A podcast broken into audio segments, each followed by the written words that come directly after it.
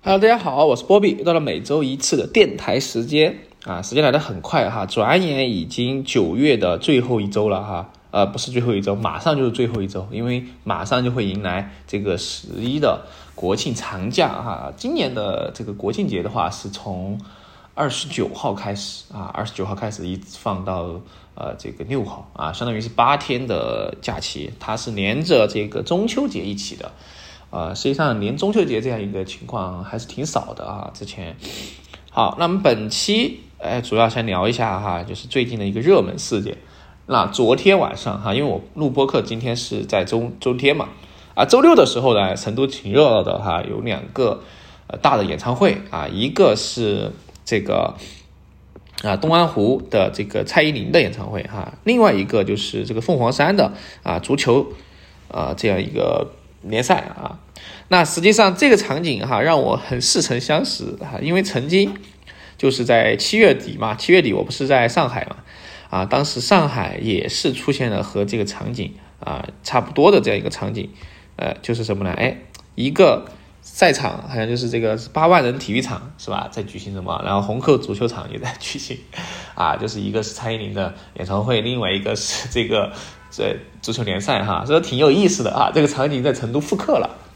那这个说到这个蔡依林哈，其实呃大家都有所耳闻是吧？啊，成都的哎这种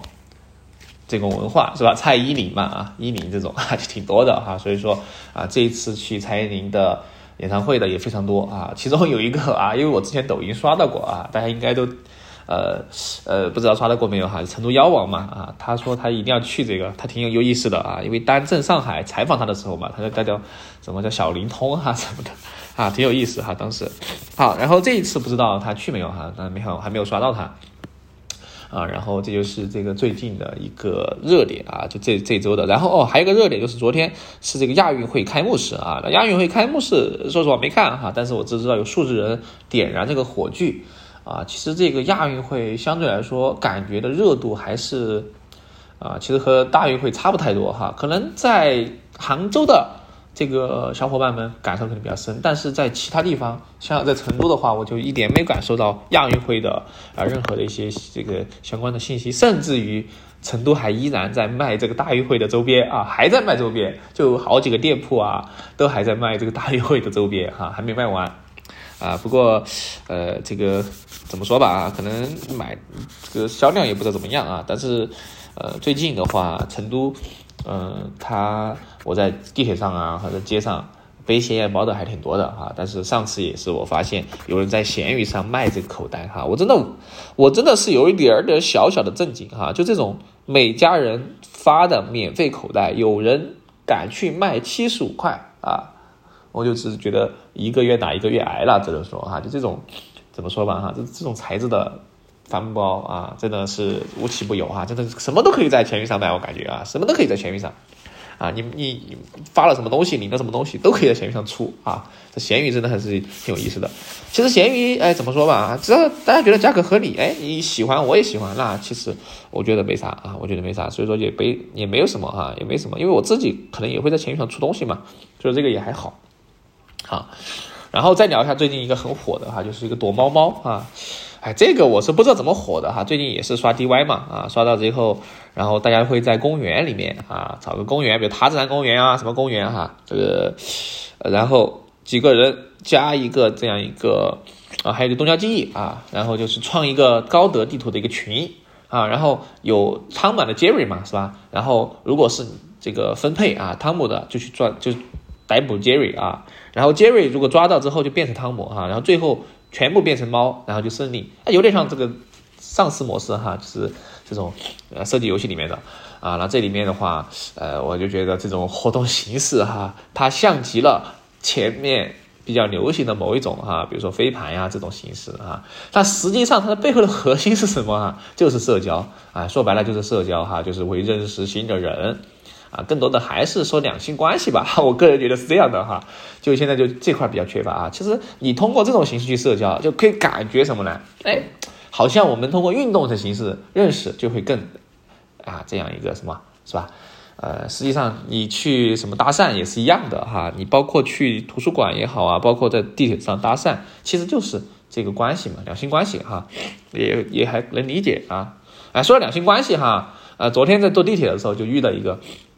呃，就是亲眼所见哈，就是一个小姐姐啊，然后呃已经快出站了哈，已经快刷这个卡了，她抽上来哈，前面一个穿白色衬衣的一个小哥，哎，就问他加微信，然后小哥很淡定的掏出手机扫了一下，然后加了个微信哈，啊，然后我就观察一下那个小哥，其实还确实挺帅哈，确实挺帅，然后呢，但是他这个加微信的动作，让我感觉嗯。感觉好像是经常有人叫他加微信的感觉啊，就非常的淡定啊，就加加了就完了就出去了哈，啊，这就应该就是大家说的这个 crush 是吧？哎，有有些之前不是经常刷这个小红书，有人会觉得哇，就会发帖在地铁上遇到自己 crush 嘛啊，遇到 crush 之后就开始海底捞针，你海底捞是真的捞不到，说实话啊，你要海底捞你为什么就不像这个小姐姐一样这么勇敢是吧？勇敢的迈出一步上前加微信啊，基本上应该不会受拒绝哈。啊，当然，如果是男生加女生呢，那估计不一定啊，那就不一定了，性别一反嘛，是吧？啊，所以说这个呃挺有意思的哈，我觉得就是，我就觉得这是有勇气哈，有勇气迈出这一步就非常好。那很多人是没有勇气迈出这一步，说实话，其实这一步难吗？呃，看上去不是很难哈，就加个微信，但实际上你要去。加微信之前的思想斗争还是挺强烈的哈，我个人觉得，所以说我挺佩服的哈，就希望他们能有个好的后续哈，蹲一个后续是吧？吃瓜吃瓜这个群众啊，都是喜欢哎看这种各种瓜嘛啊，不管什么瓜。OK，好，那么今天就来到了今天的主题哈，其实今天聊个什么话题呢？哎，这个就是我最近哈遇到的，然后让我比较生气，但是现在我摆起来就还好的一个话题啊，就是关于租房的一个这个押金事件啊。哎呀，说到这个世界，我就就一一下就想起什么呢？想起之前我看 B 站有个 UP 主哈，我关注的沙拉包啊，他其实也发过一期关于租房，然后最后扯半天的一个视频。实际上，租房我不知道，就是小朋友们哈，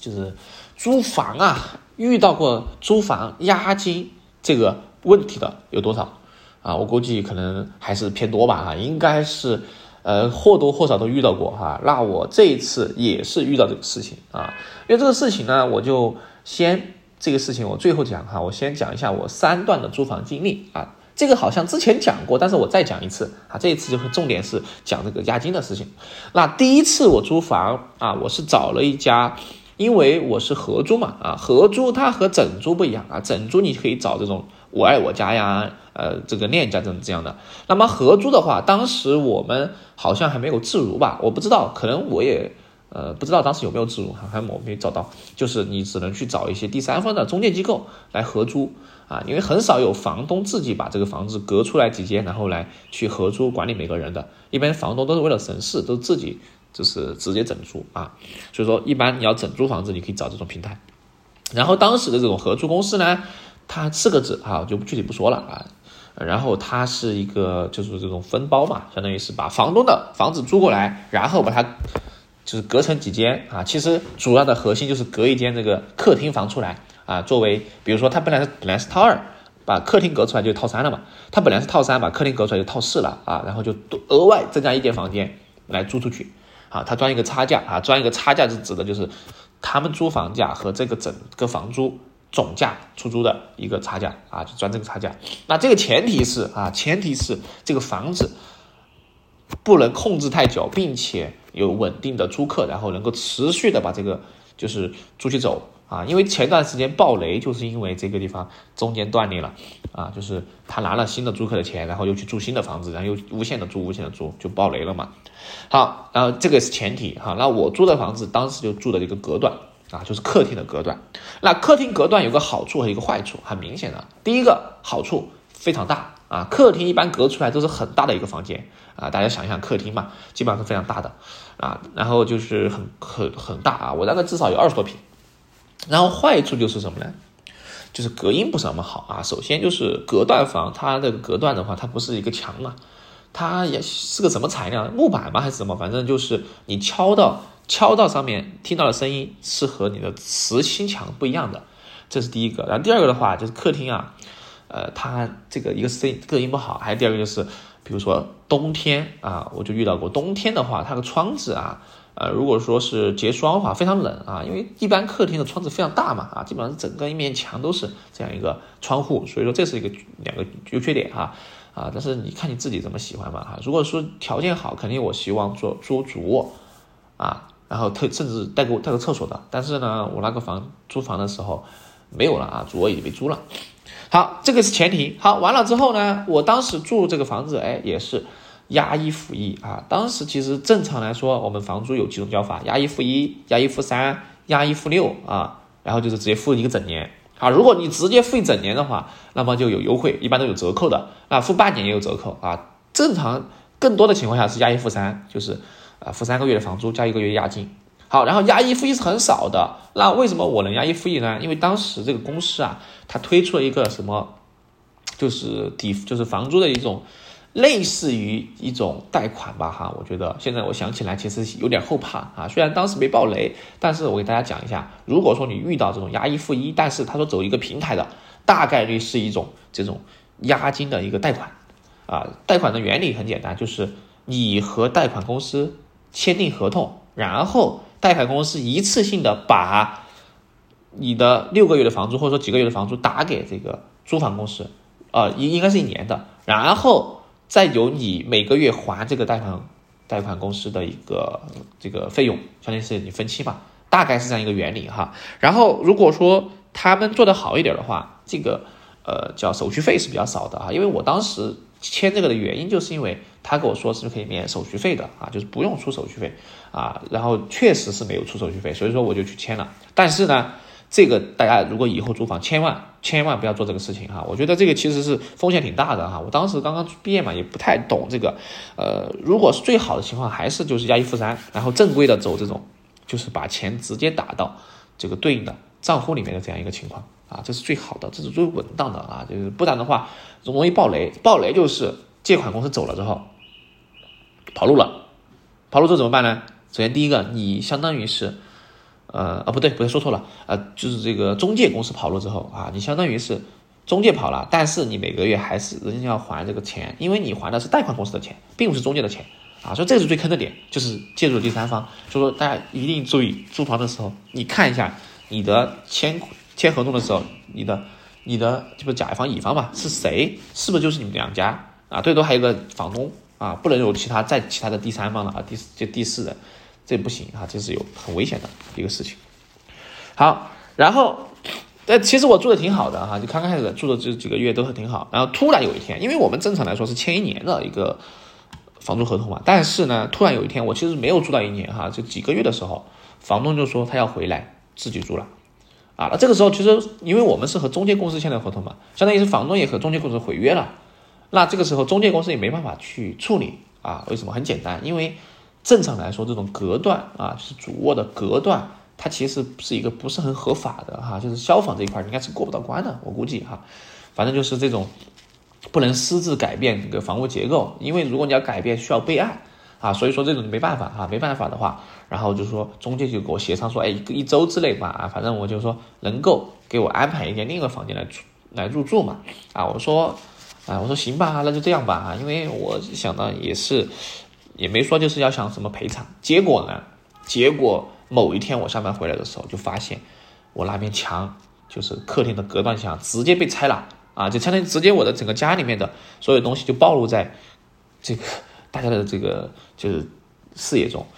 啊，这个我就觉得有点有点苦涩，有点抽象了，是吧？你这个我就感觉就是非常的不舒服。哎，我就感觉我的隐私被直接被掀翻了，底裤被掀翻了啊！然后又没有给我提前告知，说好了一周的时间，结果第二天就给我直接操了啊！当时我就给总监打电话，我就说这个怎么回事啊？哎，还好当时的这个总监啊，他还行哈，就还挺负责的。他说实在不好意思，然后他就哎帮我安排了一下这个搬家嘛，就是让我就搬到这个，就是带我去看房子，然后搬家。那这一点的话，我只能说稍微的还行啊，就稍微处理的还还能说得过去吧，啊，至少来说没有说很过分啊，就是，呃，就是这个，就然后去看嘛，就看了一个离这个地方不是很远啊，就是可能隔两三条街的啊一个一个房子，那个房子的话，它就是可能刚刚和房东签签合同租出来，然后还没有人入住啊，反正就是整个就是一样的格局啊，但是它是套三的。它就是总客厅隔窗一间房，啊，这个好处的在于，唯一的好处在于它是一个，它原生的房子算是一个套二双卫吧，啊，一个小的杂物间，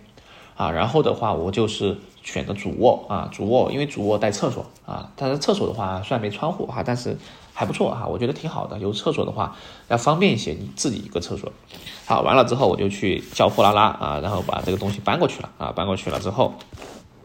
然后在那个地方住了还一段时间啊，住到直到什么呢？直到这个疫情啊，就是二零年初嘛啊，差不多应该是可以换房了，因为我和另外朋友说好就是要换房子嘛。好，结果这个时候哎就出问题了哈，就二零年的疫情的时候，那段时间不是在家里面隔离吗？啊，但是不是在这个出租房哈，在在就家里面自己家里面，好，然后在这个隔离期间，我其实是正常的交的房租啊，然后最后剩最后一个月，我想说，哎，最后一个月是不是可以不用交房租，直接把押金抵了？然后他们说不行啊，不行。然后当时其实我也没有意识到有问题了哈，因为当时其实有报道，就是这种租房暴雷的情况了，我当时还没有意识到就是有这个问题，然后我就很老实的把这个房租打过去了。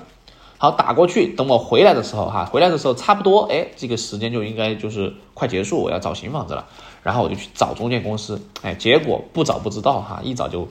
奇怪，哈，就非常的 crazy，哈。他们是在这个天府三街的新希望，啊，大家如果去过新希望就知道新希望有多复杂，哈，就非常的里面非常多公司。然后呢，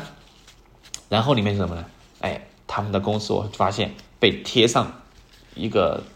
贴上了一个什么东西。然后他们的这个门还被砸了啊，门直接被砸碎了，然后贴了个什么东西，好，然后我就发现哦，糟了，跑路了，已经跑路了，人去楼空啊，整个搬了搬了搬空了哈，这个办公室，然后贴了个门条，就是说要办理的办理这个什么退租的租客，请到什么什么地方哈，给了个地址，好，然后我当时就说哇靠，这不是又又出问题了嘛啊，然后我就当时联系我那个。呃，中介啊，说到这个中介，其实他们之前这个离职率挺高的哈。我就租房的这一两年，我加了换了不少十个和我对接的这样一个中介或者房，这个叫什么呢？房管啊，就是就是他们离职率挺高的，换换的这个人也换的挺高的。好，然后当时我就想着，哎呀，我肯定要拿回我这个一千三嘛，呃，就是押金嘛哈，押金。然后我就组，就是喊着一些小伙伴啊，一起去这个地方。结果确实有问题哈，就他们留的这个地址啊，进去之后你会发现，里面就是一种，就是很多社会闲杂人员，相当于是他们跑路不管之后，就把这些烂摊烂摊子甩给这样一种人来去管理哈。那大家可想而知哈，虽然说签了一个什么条子，盖了一个章，但是这个钱应该拿不回来了啊，因为这个公司已经倒闭破产了，然后加上员工都全跑路了啊，就各种各种的这种。啊，就是你没办法，很难维权了啊，所以这个押金的话啊，到现在为止也没拿回来。好，然后这就是前提啊，这前提，然后就到我上一个租房的地方，那么这个的话就是和房东整租的啊，当时我看房子啊，因为我和我另外一个室友啊，就是朋友嘛，我们一起租嘛啊，这样的话就稳一些啊，然后就租了一个套二，然后看房子，哎，觉得还不行，还不错哈，就然后就是在链家的那个地方签了合同啊。如果是找链家签的话，一般情况下是你租客要给一个月的中介费，房东不用给啊。也就是说，最开始的时候签完合同之后，那么呃就是第一年反正就是和链家签合同，那后后面的话就是自己自行续租嘛啊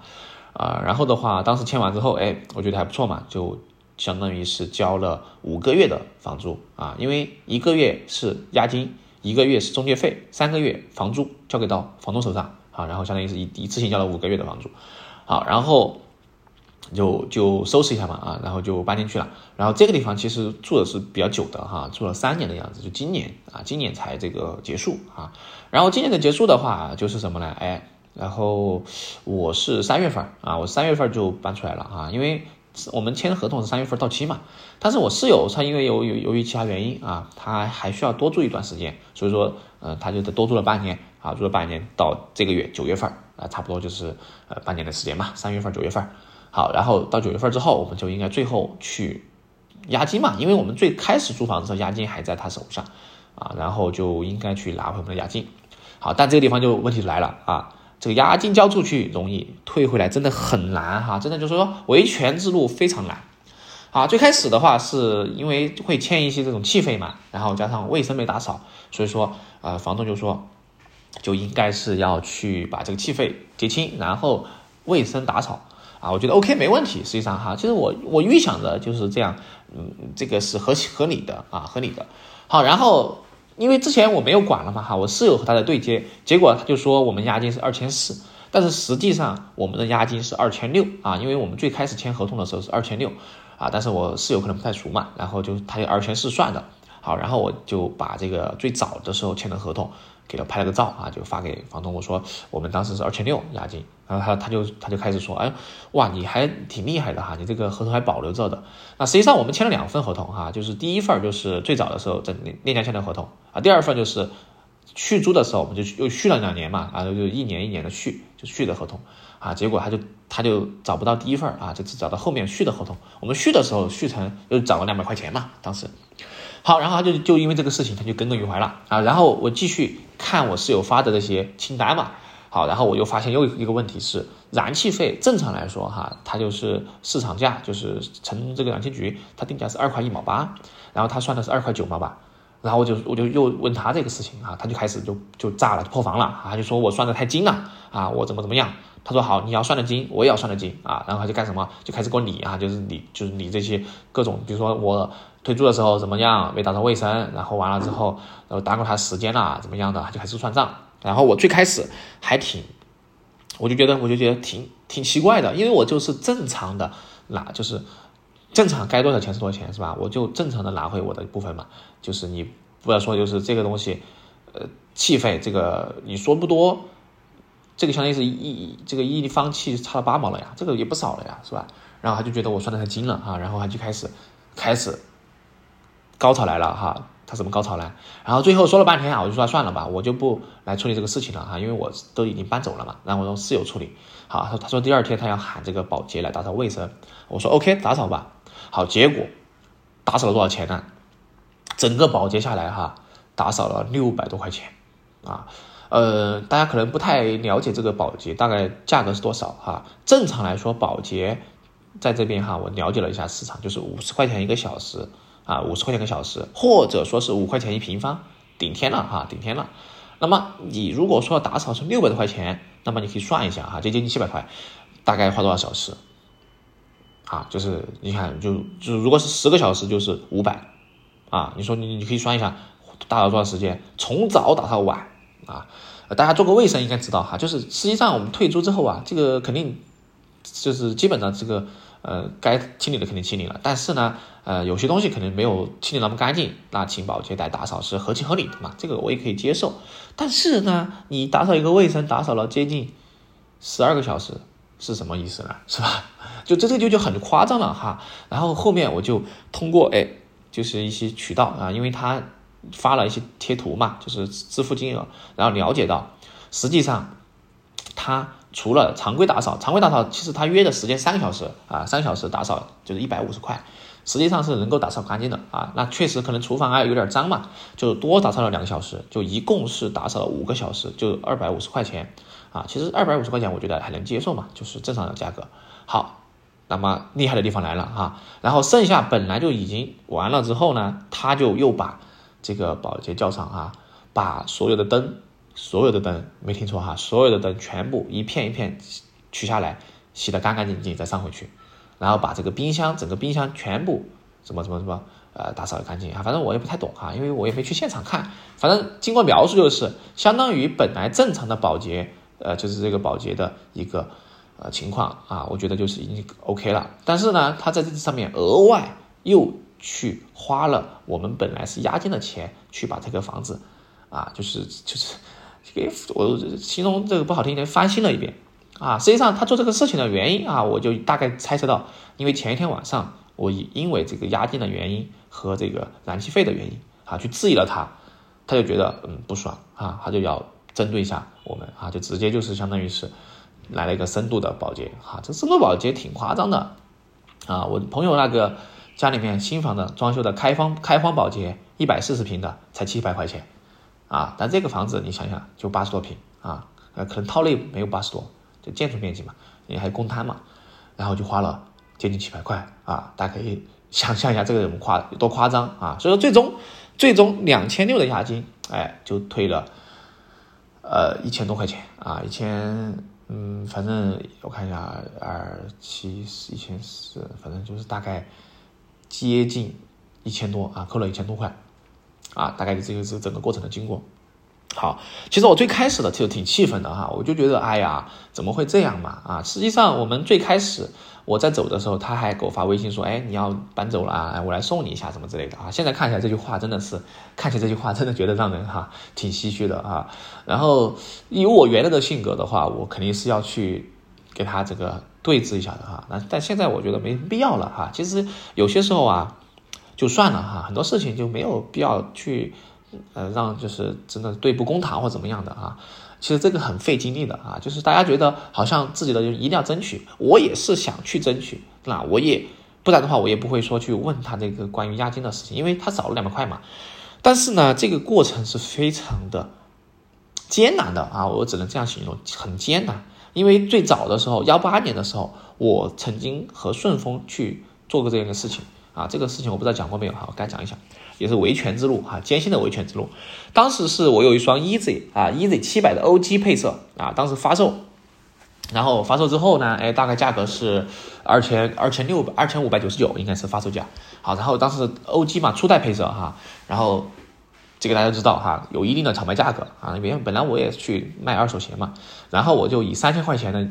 这个价格买个卖给了一个。呃，就是东北的老哥啊，当时我就去寄快递，那我寄快递的时候，我就去站点寄了快递，呃，还是他收回去的，好像是。然后呢，结果这个快递寄了之后，过了几天，这个物流都没有动啊，然后我就去问怎么情况，结果一查就发现这个快递不在了啊，我就很奇怪嘛，我说这个怎么会不在呢？我都你亲自交给你的哈，然后你拿回去之后，你说你也上了，你也去上了车的啊，然后我们就会去到他店里面啊。翻监控啊，发现这个监控呢，哎，他的监控就顺丰的这个门店哈，监控有几个嘛。然后首先第一个它是背回来了，背回来之后打包，打完包之后放到传送带啊，传送带之后啊，然后堆了一堆货，然后要上车嘛，上那个就是那个他的顺丰卡车，然后到中转站去，然后好像是上了车的哈，反正我们监控就是调嘛，然后到中转站就消失了，我就觉得我就觉得很神奇哈，就说你从你的这个站点网点到中转站。能消失吗？应该不可能吧？啊，就是这个顺丰的车是密封的，然后到到站之后，他每个都要去扫件的。这个东西在我们在这个中转站也是去看他监控啊，也没找到这个问题，就很奇怪哈。从他的站点到中转站就凭空消失了这个快递。我现在严重怀疑是被偷掉啊，但是没有证据，所以说这个事情就让我很气愤啊，我就去报了警啊，然后我去在警在公安局还做了笔录来。但是呢，最后了解到情况之后，他说这个情况我们处理不了，因为他是民事诉讼哈，让我去法院起诉他们，啊，当时我了解过哈，中级法院是五十块钱起诉费，好，但是这个时候呢，我就去，我肯定要争取自己的权益啊，然后我就去打顺丰客服电话，他说这个这种情况下只能赔七倍运费，但是实际上不止赔七倍运费啊，就听我继续说，我们就需要去在邮政这个一个网站去投诉啊，然后去把这个情况啊，包括一些啊一些证据哈，因为当时我也录了音嘛。各种情况收集好的去提交啊，最后就开始他们的专员开始跟我协商啊，从这个一百多块钱，因为七倍运费嘛，二二七一百四，然后就到两百到五百哈，我就觉得很奇怪哈，我说这个东西还能这样商量吗？然后到一千一千多啊，就是真的整个房整个鞋子的一半价格，好到两千，好，然后完了之后他们区域经理开始加我哈，就是这个顺丰的区域经理开始加我开始协商，好，最终我给大家讲一下结果吧哈，就是我维权了一个月。啊，最终得到的赔付是两千五百块，这两千五百块钱是由两千块钱的现金加上五百块的顺丰卡组成的。大家可以想象一下哈，实际上我最终我的鞋是二千五百九十九块钱，这是原价买的。然后其实我能够卖三千块的，但是呢，啊，由于这个就是这种原因嘛，导致一个鞋没有赚钱不说，反而其实是赔了一百块九十九块钱的盐这样子。啊，并且这个五百块钱顺丰卡，如果说你不不发顺丰的话，你这个五百块钱相当于是是吧？就相当于是发了五百块扣币给你一样的啊。正好我一个朋友，他他也是要用顺丰卡嘛，他给我收了哈，他原价给我收了这五块钱啊，挺好的，真的哈。所以说，最终我的这个战绩啊，就是说花了一个月时间把这个鞋子追回来了，大部分的款啊，其实挺难的，真的很难，维权之路哈，想想就很心酸。说实际上，回过头来想一想哈，就是这个押金的这种就清洁，关于这个清洁到底怎么样的程度？如果我最早租房的时候，如果说是拍了一下整个房子的所有这个情况，那也不会至于现在这么被动啊。所以大家一定以后一定要注意一下，在租房之前一定要各种合同拍照记录，各种情况记录啊，然后该合理录音的时候录音啊。都是没问题的，因为有些时候的口头承诺，它并不能作为真实的这个黑字白字的一个凭证啊。如果是能够在双方同意的情况下录下音，哎，作为一个凭证是可以的啊。不然的话，其实挺苦涩的，好吧？大概这就是我的一个经历哈，希望给大家有所帮助和启发。我是波比，我们下一期播客再见，拜拜。